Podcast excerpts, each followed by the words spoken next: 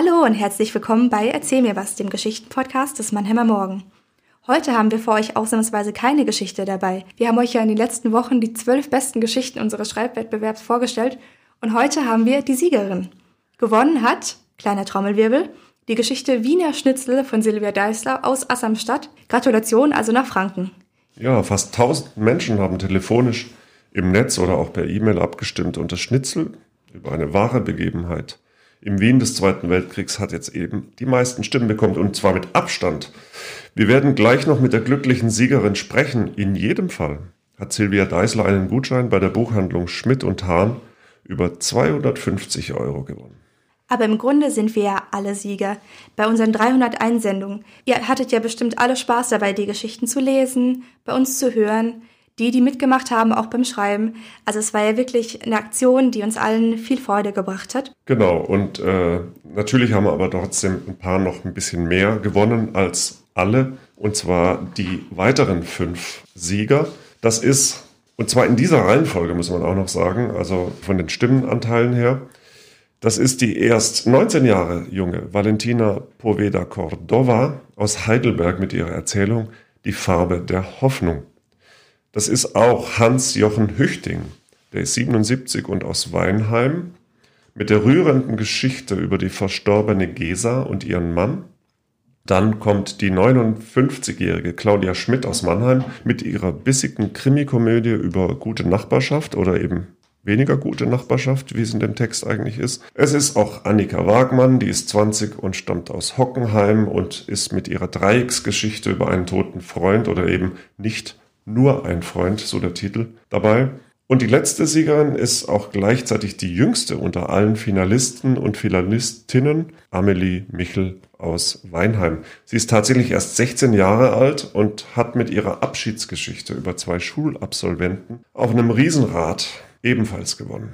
Genau, und diese Plätze zwei bis sechs bekommen nämlich auch einen kleinen Preis, einen 50 Euro Büchergutschein. Da kann man sich ja auch mit zwei, drei tollen Schmökern eindecken. Mhm. Und ihr seht, die Jugend ist natürlich viel besser und viel begabter als ihr Ruf. Und ohne jetzt den Älteren unter den Teilnehmern und Zuhörenden äh, zu nahe treten zu wollen, es hat uns natürlich wahnsinnig gefreut und wir haben es nicht erwartet, dass so viele junge Menschen uns ihre Geschichten schicken und dann jetzt auch gewonnen haben, finden wir natürlich super.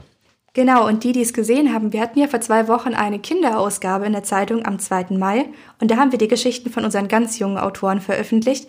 Also alle, die so bis 15, 16 Jahre waren, konnten da ihre Geschichte nochmal nachlesen. Aber jetzt haben wir leider auch schlechte Nachrichten für euch. Erzähl mir was geht nun zu Ende. Wir sind sehr glücklich damit, wie es gelaufen ist, fanden es toll, diese Reise mit euch gemeinsam zu machen und überlegen jetzt schon, ob wir das vielleicht nochmal wiederholen. Wie fändet ihr das? Ach, da kann man ja eigentlich nur Ja sagen.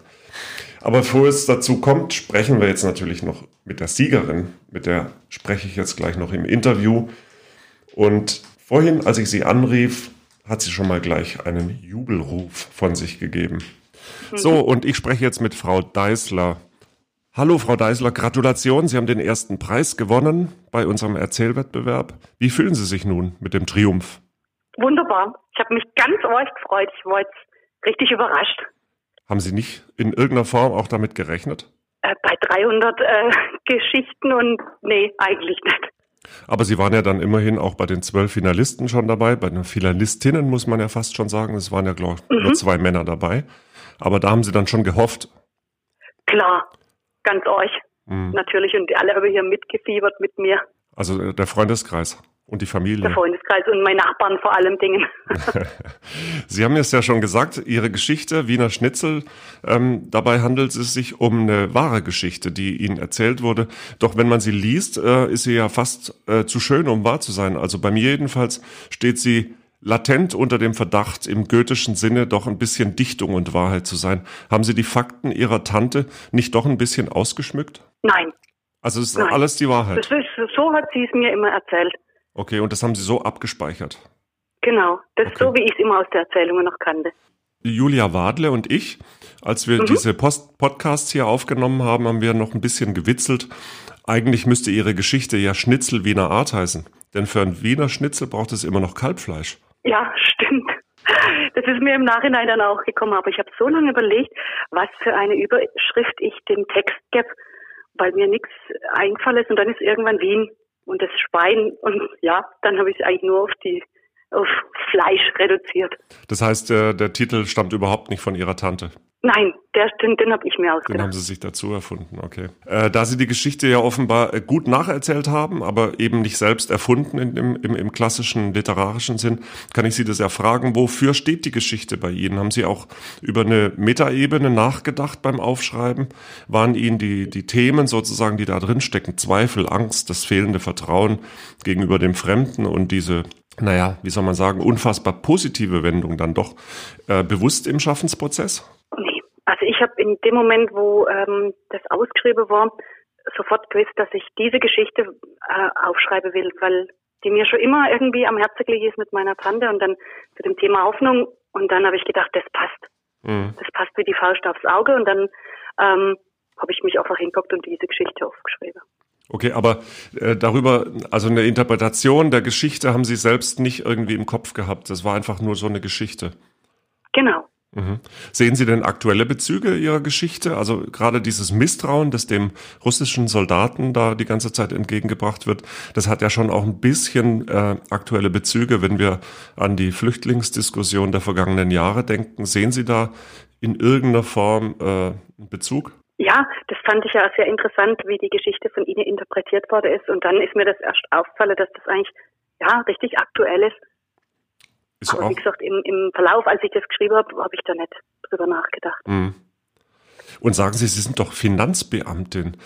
Genau. Haben Sie ja selber auch mal gesagt, dass Sie extrem gern schreiben und Deutsch Ihr Lieblingsfach war. Aber wie ergreift eigentlich jemand, der Literatur und die Sprache so mag, ein Beruf, der nun an Sprachunschönheit, also Finanzbeamter, kaum noch zu toppen ist. Das stimmt allerdings genau.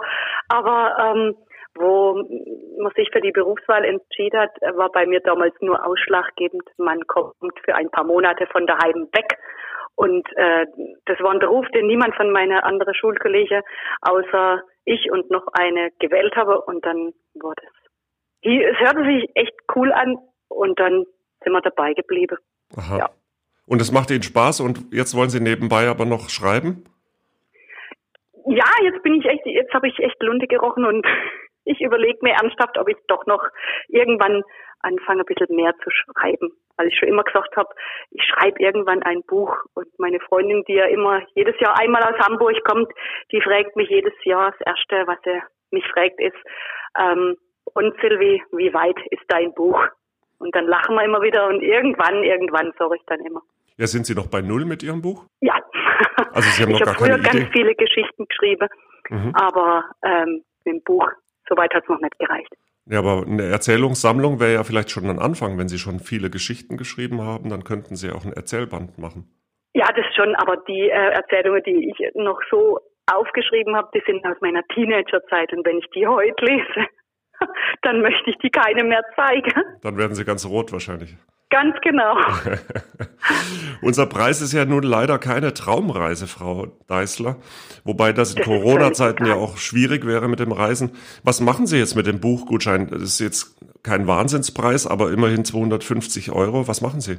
Ich werde mir jetzt auf alle Fälle ähm, ein Bildband kaufen, weil ich sage, sowas wollte ich schon immer mal haben. Ein Bildband mit ganz tolle Bilder von der Welt. Und das möchte ich mir einfach gönnen. Ah, und schwebt Ihnen da schon was vor? Nein, noch nicht direkt. Ich war jetzt in Neuseeland in Urlaub und wahrscheinlich werde ich mir über das Land irgendein Bildband zulegen. Ah, das ist ja super. Dann wünsche ich Ihnen ganz viel Spaß dabei und hoffe, dass wir eines Tages von Ihnen ein Buch im Buchladen finden mit dem, Dankeschön. mit dem Namen Silvia Deißler drauf. Das wäre natürlich toll. Na?